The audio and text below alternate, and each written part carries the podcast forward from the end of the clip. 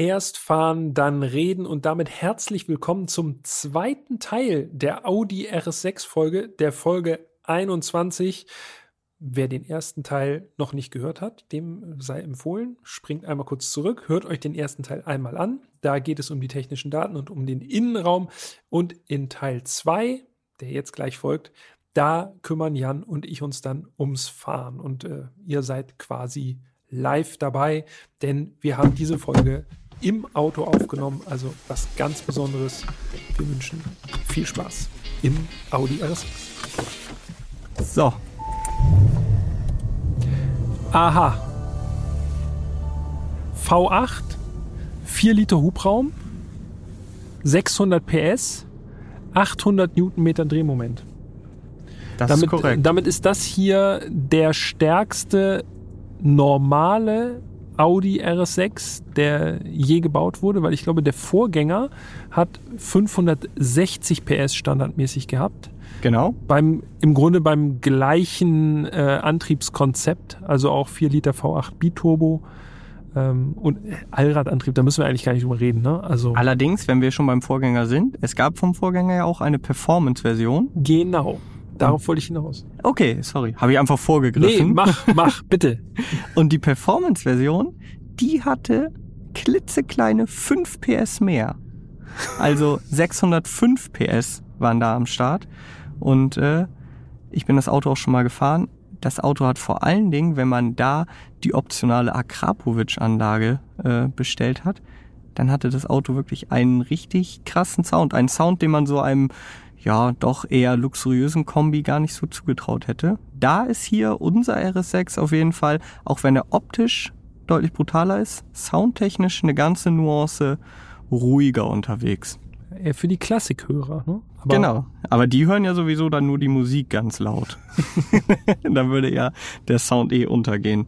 Acht-Gang Automatik, Tiptronic und das Ganze wird über einen Gangwahlhebel bedient und ich würde sagen, Jan, äh, schmeiß einfach mal D rein und dann starten wir direkt.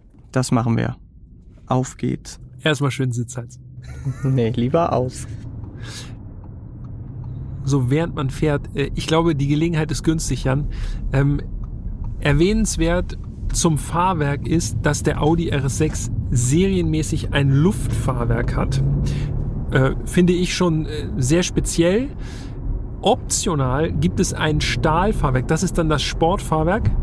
Und wo du hier gerade so schön über die Brückenfuge fährst, ähm, ich finde gerade dieses Luftfahrwerk macht einen ausgezeichneten Job. Ne? Also ich merke es jetzt besonders als Beifahrer, äh, sitze hier auf den schon erwähnten bequemen, unsportlichen Sitzen.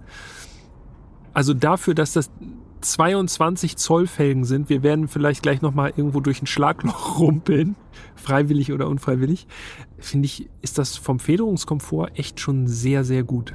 Ja, ich muss dir da voll zustimmen. Also gerade das, was du jetzt zuletzt sagtest, man darf halt nicht vergessen, das sind 22 Zoll Felgen, ja, mit einem sehr niedrigen Querschnitt. Und dafür federt der RS6 wirklich sehr komfortabel. Und äh, es sind ja nun nicht die ersten Meter, die wir mit diesem Auto zurücklegen. Wir sind das Auto jetzt ja schon ein paar Tage gefahren, um euch möglichst viele Eindrücke wiedergeben zu können.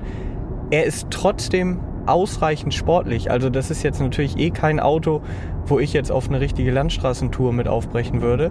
Aber gerade wenn man mal so eine Autobahn auf- oder abfahrt richtig schön sportlich nimmt und mit dieser Leistung, die wir hier haben, ist das ja easy möglich, dann merkt man, das Luftfahrwerk bietet wirklich einen sehr, sehr guten Kompromiss aus Komfort und Sport.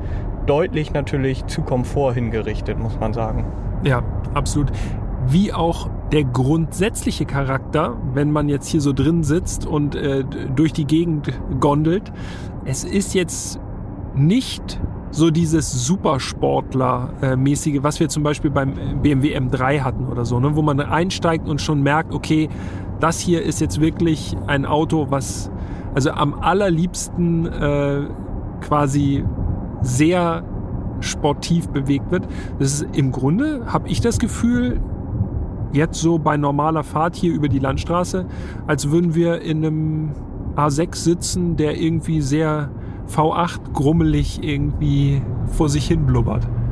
Also wir sind jetzt hier auf der Landstraße im Automodus unterwegs. Drive Select, so heißen die Einstellmöglichkeiten der Fahrmodi bei Audi. Der Automodus, das ist letztendlich so der Modus, in dem das Auto entscheidet, okay, ich stelle jetzt quasi Gasannahme etc. alles automatisch ein. Und äh, das ist für mich so der Modus, den ich am liebsten wähle. Für 90 Prozent der Alltagssituationen eigentlich perfekt. Wenn es denn ein bisschen sportlicher sein soll, dann kann man hier über den Drive Select Schalter im unteren Bildschirm einfach mal auf Dynamic gehen dann schaltet das Und dann Getriebe. hört man auch gleich schon, ne? Genau, Was? das Getriebe geht auch sofort in den S-Modus, also den sportlicheren Modus, hält die Gänge länger, schaltet früher zurück. Also wir waren jetzt gerade eben bei 70 im siebten. Jetzt im Dynamic-Modus sind wir dann bei 70 direkt im fünften.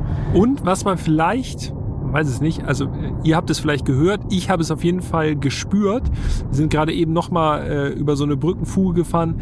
Das Fahrwerk deutlich straffer nochmal. Ne? Also äh, noch genügend Restkomfort, aber schon, da kommt schon ein bisschen mehr durch in den Sitz. Wir werden wahrscheinlich, wenn wir auf Auto, ich gehe mal auf Auto zurück jetzt gerade mal, wenn wir im Automodus, ah, wenn man die Fahrmodi wechselt, dann geht auch Start-Stopp immer wieder an, ne? Oder? Nee. ist noch an. Er ist Okay, noch an. Klar. Er hat einfach die Standdrehzahl runtergeregelt. Die ist im Dynamic-Modus höher. Und äh, genau das gleiche ist auch mit dem Fahrwerk. Also das Luftfahrwerk fährt im Dynamic-Modus auch automatisch runter und im Automodus wieder hoch. Also ihr merkt schon, das Auto übernimmt wirklich dann relativ viel für einen. Wo wir jetzt hier so ganz entspannt langfahren, ähm, vielleicht noch mal eine kleine Erwähnung wert, ist, dass der V8 des RS6 eine Zylinderabschaltung hat. Also ich vermute mal, dass wir jetzt, hier sind wir mit äh, knapp 75 km/h im siebten Gang unterwegs, äh, ganz entspannt bei 1500 Touren ungefähr, äh, dann wird dieser V8 wahrscheinlich nur auf vier Zylindern laufen. Richtig was merken tut man nicht. Ne? Also es fühlt sich jetzt nicht irgendwie schwächer an, wenn man äh, die Leistung abruft, dann äh, gibt es da jetzt nicht irgendwie so ein richtiges Loch, das erstmal überwunden werden muss, bis alle Zylinder wieder laufen sozusagen. Ist eigentlich im Alltag nicht spürbar, finde ich jedenfalls. Nee, das stimmt. Also es ist wirklich so, wenn man jetzt echt die Leistung gar nicht abruft. Wir haben hier schön im rechten, im rechten Teil des äh, Virtual Cockpits habe ich hier eine Anzeige, wie viel Leistung ich jetzt so abrufe. Wir fahren jetzt 85 im achten Gang. Ich nutze 5% der Leistung und 15 bis 20 Prozent des Drehmoments aktuell. So. Also der RS6 ist motorisch gerade absolut unterfordert. Muss der denkt sagen. sich die ganze Zeit, wann geht's denn endlich los? Aber während wir noch ein bisschen langsamer unterwegs sind, ich finde ja auch, dass dieses Getriebe, das ist eine Wandlerautomatik, kein Doppelkupplungsgetriebe, dass es wirklich perfekt zu dem Auto passt. Ich bin sowieso ein großer Freund von Wandlerautomatiken im Vergleich zu Doppelkupplern. Ja. Doppelkuppler sind oft sehr ruppig und inzwischen sind eben auch die Wandlerautomatiken so gut, dass sie ja eigentlich fast genauso schnell sind, aber einen deutlich höheren Komfort bieten, wie ich finde. Ja, das ist gerade bei so einem Auto, das ja wahrscheinlich jetzt eher für Reisen benutzt wird als für Rennstreckeneinsätze, macht eine Doppelkupplung auch aus meiner Sicht wenig Sinn. Der Wandler kann im Grunde alles das, was die Doppelkupplung auch kann im sportlichen Bereich und bietet dann eben nochmal wirklich wesentlich mehr Komfort beim normalen Straßenbetrieb. Ne? Ja, auf jeden Fall. Ich würde jetzt hier nochmal ganz kurz gerne auf den äh, Verbrauch eingehen. Mach das mal. Da habe ich auch schon, habe ich mir auch schon zwei Zahlen auf jeden Fall aufgeschrieben. Und zwar, wir können Wo jetzt liegen mal wir jetzt? Jetzt gerade der Kurzzeitspeicher mit 41 Kilometern, die wir zurückgelegt haben, äh, einer Durchschnittsgeschwindigkeit von 26 km/h, der sagt uns hier 20,5 Liter. Also jenseits von Gut und Böse mit anderen Worten. Zylinderabschaltung. Ist schon runtergegangen, 20,4. Zylinderabschaltung hin oder her. Also ähm, aus der Stadt raus und jetzt ein ganz kleines Stückchen Autobahn und hier über Land im Schnitt über 20 Liter. Also ich meine, wer sich ein RS6 leisten kann, grundsätzlich, äh, der wird mit so einem Verbrauch wahrscheinlich auch einfach äh, locker umgehen können. Aber es ist schon eine ganz schöne Menge Benzin, die da durchläuft.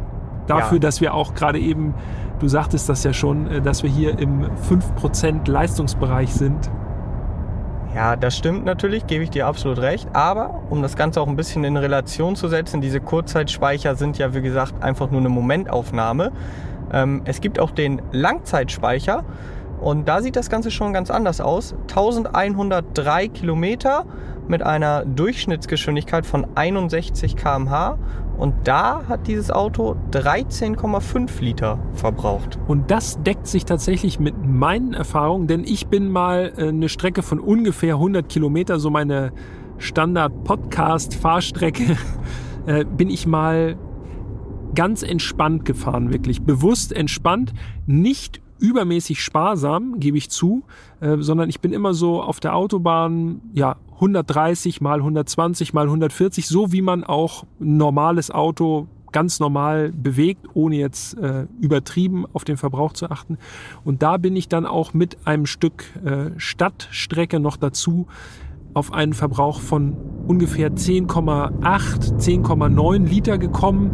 Also mit ein bisschen, mit einem vorsichtigen Gasfuß wird man wahrscheinlich diese 10 Liter äh, über Land locker hinter sich lassen können, aber quasi nach unten hinter sich lassen können. Und da darf man jetzt wirklich nicht vergessen, das ist ein Auto, Leute, mit 600 PS, einem V8, das im Leergewicht schon die 2-Tonnen-Marke deutlich knackt. Also 2150 Kilo meine ich wiegt dieses Auto leer. Jetzt sitzen wir hier mit drei Leuten drin. Ich habe äh, gerade auch noch mal voll getankt.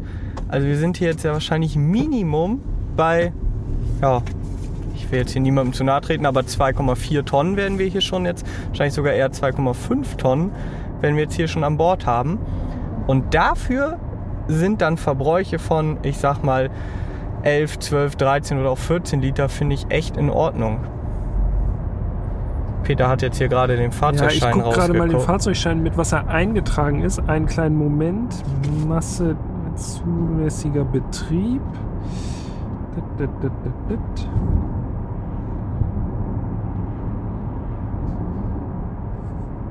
Ah, es ist jedes Mal, ne? anstatt dass ich das mal auswendig lerne, wo hier sich G versteckt.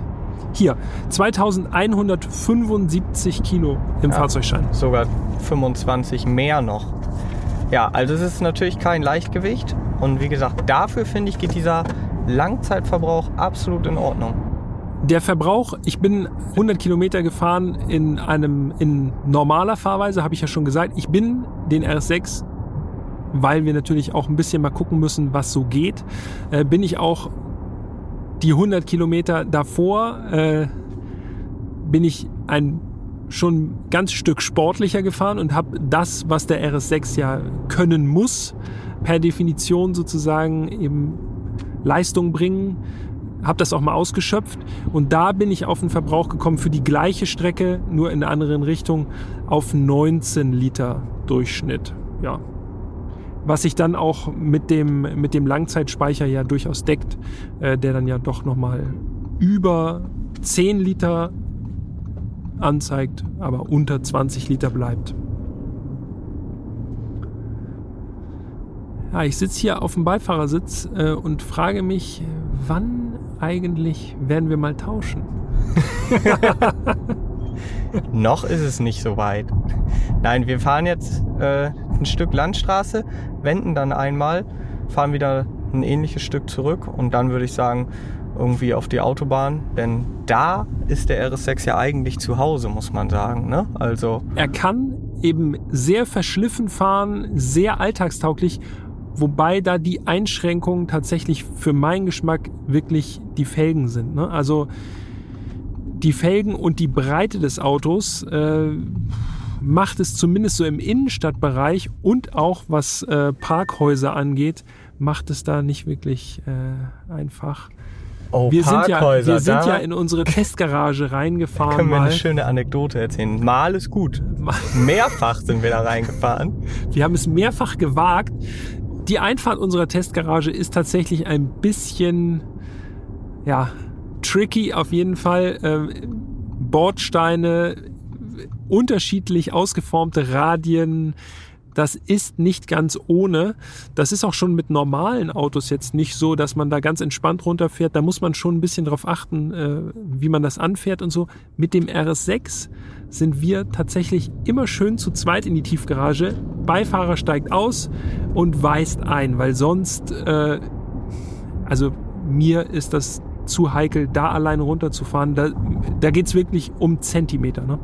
Ja, also das klingt jetzt so, als würden wir uns da super anstellen und sagen, oh ja, dann sind wir halt super ängstlich gewesen. Die ist eigentlich von den von den ganzen Abmessungen her super. Allerdings hat die wirklich meiner Meinung nach, ich kann es auch nicht ganz nachvollziehen, äh, ja, in der Mitte halt Bordsteine, um die Spuren voneinander zu trennen. Da kann man die Schadensmeldung sonst schon mal gleich fertig machen. Ich vermute ja aber, dass das für die Menschen, die einen RS6 jetzt wirklich kaufen und täglich bewegen, weil es ist ja im Grunde ein alltagstaugliches Auto, äh, für die fällt das wahrscheinlich gar nicht so sehr ins Gewicht, weil ich unterstelle denen mal, dass sie über Häuser und breite Auffahrten verfügen, äh, so dass sie wahrscheinlich die engen Auffahrten in Parkhäusern einfach meiden können. Gerade wo wir über enge Auffahrten und äh, Kurven und winklige Situationen gesprochen haben. Es gibt den Audi RS6 ja auch mit Allradlenkung. Die hat unser Testwagen nicht an Bord, muss ich gleich schon mal reingrätschen. Genau, das ist jetzt äh, wieder so ein Punkt, wovon ich gerade eben schon gesprochen hatte. Äh, das wäre natürlich wünschenswert gewesen, weil die Allradlenkung den RS6 zumindest vermutlich. Und unser Kollege Andreas Huber äh, hat das auch bestätigt. Äh, schöne Grüße an Andi, ähm, der bei der RS6 Fahrveranstaltung damals war. Da waren die Testfahrzeuge mit der Allradlenkung ausgestattet. Und er hat gesagt, also sehr, sehr handlich für ein Fahrzeug, was über zwei Tonnen wiegt. Das können wir jetzt hier leider nicht ganz nachvollziehen. Das hätte vielleicht aber auch die äh, die Einfahrt, der Einfahrt so ein bisschen den Schrecken genommen, wenn man eine mitlenkende Hinterachse gehabt hätte. Und es ist ja auch wirklich ein Feature, was äh, der Vorgänger so nicht hatte, also wo Audi wirklich sich was Neues ausgedacht hat ähm, für diese C8-Generation. Deshalb eigentlich doppelt schade, dass es nicht an Bord ist, dass wir es nicht testen können, wie dann eben auch so der Handlingsunterschied ist. Neben dieser Allradlenkung gibt es auch noch weitere Optionen, mit denen man den RS6 noch ein bisschen mehr in Richtung Sport bringen kann, Jan. Ich glaube, es gibt äh, ein Sportdifferenzial, ein Mittendifferenzial, ein anderes. Mhm. Und es gibt auch noch ein äh, Sperrdifferenzial für die Hinterachse, oder? Genau, also am einfachsten ist es dann, Pakete da zu kaufen. Es gibt das sogenannte Dynamikpaket für 4000 Euro. Darin enthalten ist die dynamische Allradlenkung, die wir gerade angesprochen haben, ein Quattro Sportdifferential und eine VMAX Anhebung auf 280 km/h. Das ist das eine Paket und dann gibt es noch für die Leute, die wirklich sagen, komm, pack alles rein. Maximum. Einmal volle Hütte bitte. Äh, dann gibt es noch das Dynamikpaket Plus und da sind eben die gleichen Optionen drin enthalten, plus eben noch die Keramikbremse. Die haben wir nicht. Wir ja. haben die Stahlbremse. Genau, wir haben weder das Dynamikpaket noch das Dynamikpaket Plus. Und die Stahlbremse, das finde ich wirklich, das ist im Grunde, hätten wir das beim Optikkapitel auch schon erwähnen können. Also in diesen 22 Zöller ist eine Bremsanlage verbaut, gigantisch, muss man sagen. An der Vorderachse 420 mm Scheiben. Und das alleine schon bei der Stahlbremsanlage. Die Keramikbremsanlage ist dann noch ein bisschen größer. Ich muss gerade mal nachschlagen hier auf meiner, äh, auf meiner Liste. Ich meine, es sind 440 mm sogar. Das sind Riesenbremsen. Natürlich dem Fahrzeuggewicht und der Fahrzeuggröße angemessen, muss man sagen. Ne? Also alles andere wäre dann auch unterdimensioniert. Ja, und ich muss sagen, also Keramikbremse ist ja auch immer so ein heikles Thema, gerade wenn es so um den Punkt äh, ja, Wartung geht. Also wenn so eine Keramikbremse dann doch mal kaputt ist oder verschlissen, dann wird es halt richtig, richtig teuer. Deshalb prinzipiell bei vielen Autos denke ich mir, ja, die Stahlbremse tut es auch.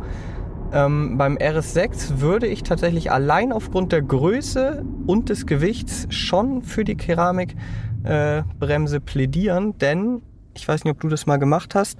Ich bin aus höherer Geschwindigkeit, habe ich dann doch ein, zwei Mal etwas stärker bremsen müssen. Da war alles okay natürlich mit der Stahlbremse.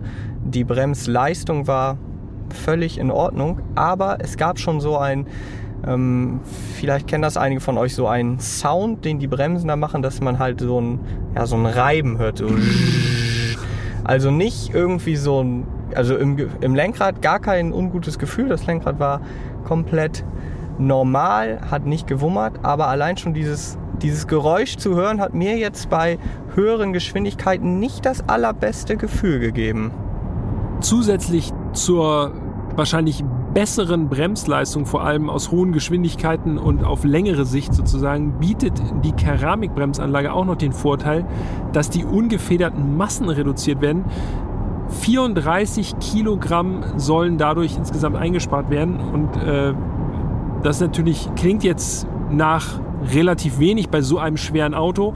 Andererseits muss man sagen, das ist, sind natürlich Kräfte, die äh, haben natürlich dann auch wieder einen Hebel und äh, das dürfte sich dann auch beim Fahrkomfort bemerkbar machen, weil wir haben es ja schon gesagt, mit der Luftfederung und diesen riesenhaften Rädern ist es auch schon recht komfortabel und jedes Gramm, was da nochmal abgeht, äh, verbessert den Fahrkomfort dann nochmal. Okay, ich würde äh, vorschlagen, äh, wir biegen mal auf die Autobahn ab, oder? Ich sehe da vorne das blaue Schild. Das sollten wir machen. Von mir aus kann es losgehen. Serda, bist du Vollgasfest? Ja. So, Autobahnauffahrt. Autobahnauffahrt. Vor, Vor uns, Wohnmobil, V-Klasse. Und eine V-Klasse. Oh, und ein GR-Jahr. Und ein GR-Jahr vorbeigefahren. Ja, dreispurige Autobahn. Jan geht in Sport bzw. Dynamik. Jetzt wollen wir mal sehen, was der RS6 am besten kann. Kraft umsetzen. Denn ich glaube, da sind wir uns einig. Äh, also rein von der Leistung her bleiben keinerlei Wünsche offen.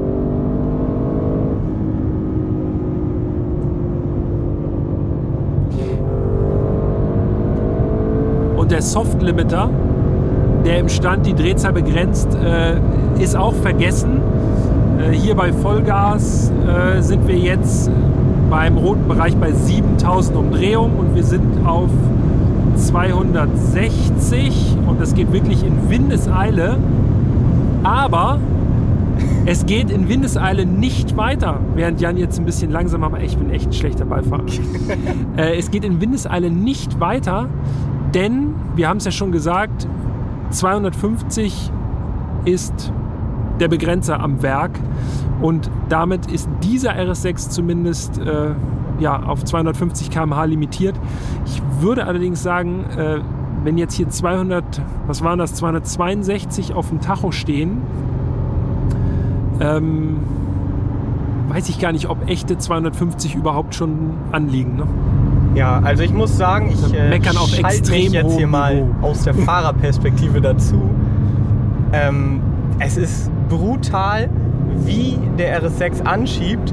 Also diese 800 Newtonmeter, die liegen halt einfach sofort an. Und auch so kleine Zwischenspurts, der zieht richtig krass durch. Aber umso ernüchternder ist es dann, wenn man bei 250 oder halt 262 laut Tacho in den Begrenzer geht, weil das schafft ja auch ein A6 3 Liter Diesel. Also dafür brauche ich mir ja echt keinen RS6 kaufen, um dann nur maximal 262 fahren zu können. Da muss ich wirklich sagen, ähm, ja, wenn man sich einen RS6 holt, dann muss schon mindestens das Dynamikpaket oder besser noch das Dynamikpaket Plus an Bord sein. Also von der Beifahrerposition aus gesehen ist das gar nicht so schlimm.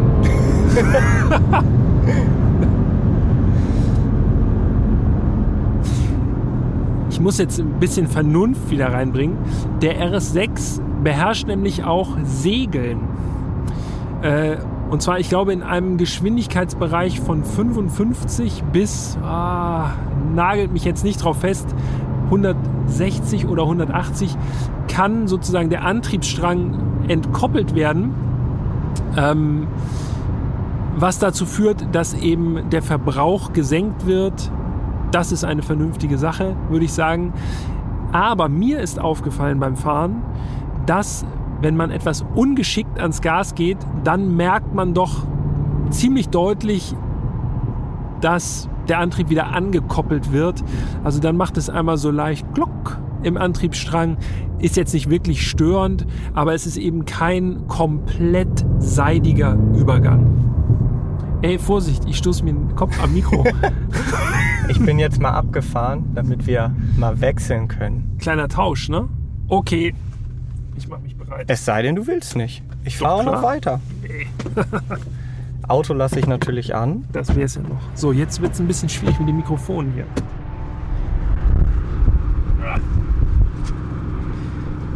Hat ja auch so seine Tücken hier, die Technik.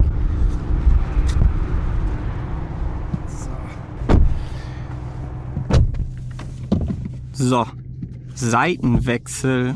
Peter muss sich den Sitz natürlich ein bisschen weiter nach hinten machen. Ja. Oh, geht schon. Geht eigentlich wirklich. Also sportliches Auto. Ja, sportlich sitzen, ne? Stell dir mal das Mikrofon, winkel dir das mal ein bisschen noch nach unten. So besser? Ja. Hat ja eben bei 260 auch gehalten. So, kann weiter. Vorschriftsgemäß mit Blinken auf dem Parkplatz.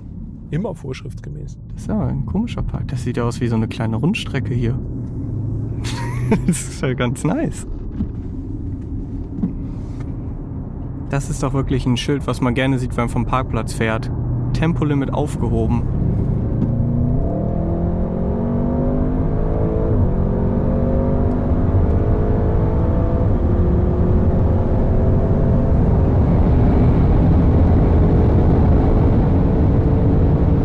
So, jetzt werden also tatsächlich 100% Drehmoment und oh, komischerweise trotz Vollgas nur 95% der Leistung abgerufen.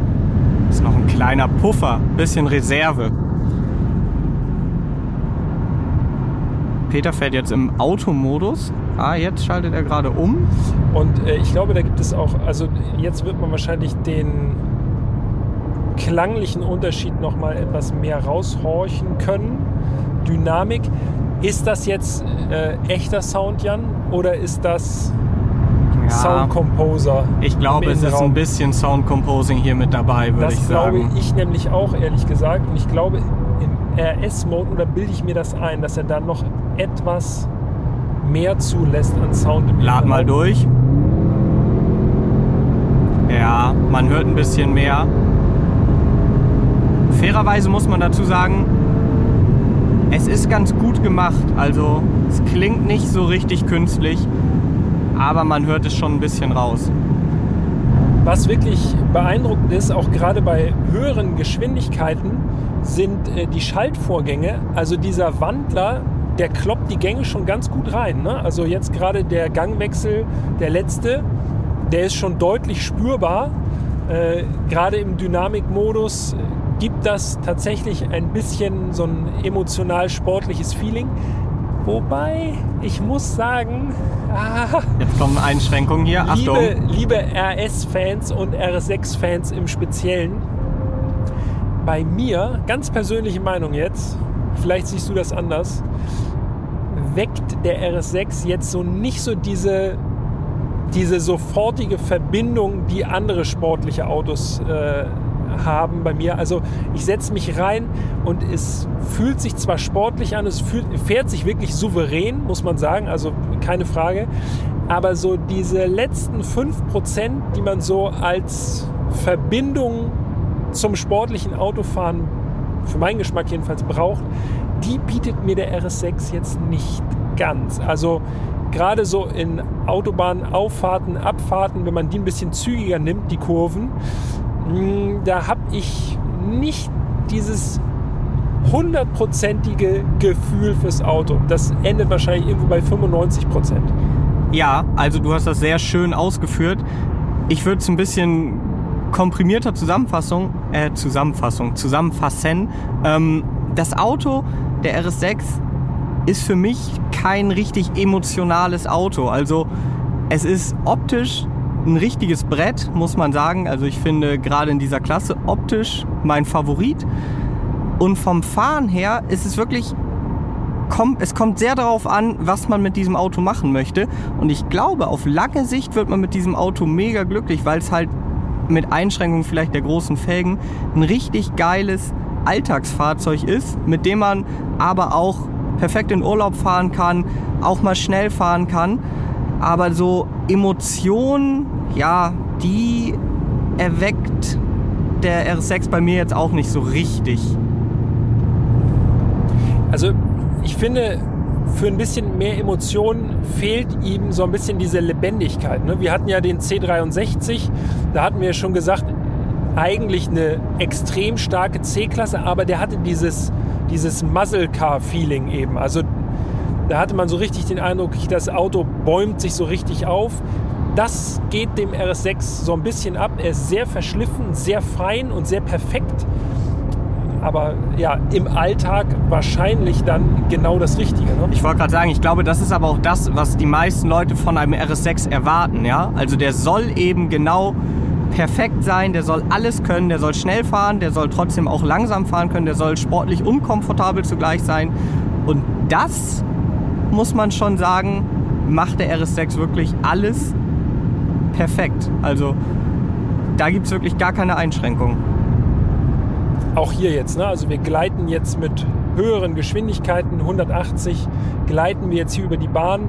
Das Geräuschniveau hält sich in Grenzen. Ihr hört uns hoffentlich noch. Serda, hören Sie uns noch? Ja. Serda nickt. Also äh, im Grunde ein sehr, sehr stark motorisierter, sehr souveräner Autobahnwagen, der auch, äh, wenn es sein muss, auch noch mehr kann und gleichzeitig auf der anderen Seite dann auch wieder die ganze Familie super bequem von A nach B bringt. Und das ist, wie gesagt, auch so, glaube ich, der Grundcharakter eines RS6. Er soll wirklich alles können. Ähm, ja, und das beherrscht der Wagen definitiv. Jetzt würde ich allerdings an dieser Stelle noch mal kurz äh, eine persönliche Geschmacksfrage stellen. Denn in diesem Umfeld, der RS6 hat natürlich ja auch Konkurrenz, ganz klar. Also beispielsweise den Mercedes AMG E63 und E63S. Den gibt es ja auch als T-Modell, also als Kombi. Den M5, der wird natürlich auch immer gerne angeführt. Den würde ich immer nur so in Anführungszeichen als Konkurrenten beschreiben, denn den M5 gibt es nur als Limousine und ich glaube, viele Leute wollen eben genau einen Power-Kombi haben und nicht unbedingt eine Limousine. Na, was macht der Leon denn hier? Oh, ein bisschen am Handy am Spiel, ne? Ah, das ist immer gut. Ähm, zurück zu den Konkurrenten. Also M5 würde ich so ein bisschen rausnehmen, aber es gibt ja noch den Alpina B5 und den wiederum gibt es auch als Limousine und als Touring. Und wenn du jetzt so entscheiden könntest, E63, RS6, Alpina, aus dem Bauch heraus, welches Auto würdest du nehmen? Also abgesehen davon, dass mir die ganzen Autos zu groß wären und ich eher auf Mittelklasse gehen würde, wäre das bei der Auswahl der Alpina. Alpina B5. Alpina B5 als Touring.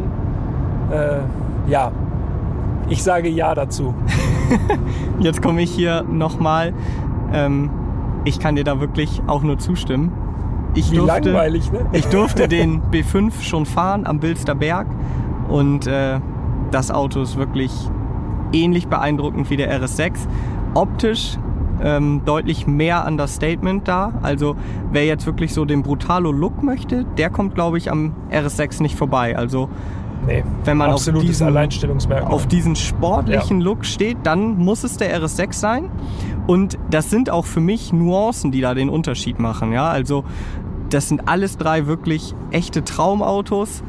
Aber wenn man jetzt eben vor dieser Wahl steht, und das stehen ja dann die Kunden, ähm, ich würde auch den B5 nehmen. Er ist noch seltener, eben ein bisschen zurückhaltender, was die Optik angeht. Der hat 621 PS, also nochmal ein bisschen mehr.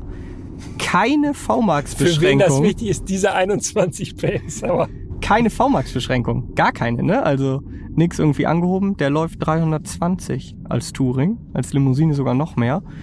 Ja, also ich wäre, ich bin da bei dir. Ich würde auch den B5 nehmen. Okay, ich würde sagen, wir. Äh, Während ich eine äh, Rückkehrmöglichkeit hier auf der Autobahn A7 suche für uns. Genau, es geht wieder in Richtung Hamburg zurück, also hoffentlich gleich. Sollten wir noch einmal kurz auf den Preis eingehen, denn das haben wir bisher noch gar nicht gemacht, ne? Das stimmt. Ähm, der Basispreis, dazu können wir noch mal unsere Preisliste hier hervorholen. Ich schaue noch, mal- ich schau noch mal rein. Da habe ich äh, gesehen, also der Basispreis des Moment, RS6. ich gehe mal in Efficiency. Moment, wir sind ja jetzt hier durch. So, jetzt Efficiency bitte. Ja, So, der Basispreis des RS6 beträgt laut dieser Liste 121.500 Euro. Jetzt gibt es dabei aber ein Problem, denn ich war ja gestern im Konfigurator. da gibt es einige Probleme bei dem Preis. Ja, sicherlich. aber Audi hat die Preise erhöht. Ja, Oh. wir haben hier also quasi noch die alte Preisliste im Handschuhfach. Der Basispreis beträgt jetzt 123.500 Euro, also 2.000 Euro mehr. Und äh, ja, das ist natürlich eine ganz schöne Stange Geld, keine Frage. Unser Testwagen hat einen Gesamtpreis von 138.330 Euro, also knapp 17.000 Euro an Extras sind da drin. Und äh, ja, wie gesagt, das ist natürlich schon echt ein happiger Preis. Happiges Auto, happiger Preis. Ja, klar. Aber andererseits ist es halt auch ein Auto, was alles kann.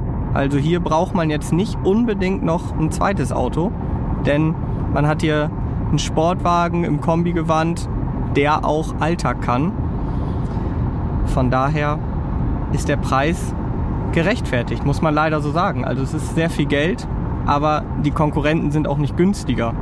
Jetzt ist die Frage, die wir immer am Ende dieses Podcasts stellen, wer würde denn dieses Auto kaufen?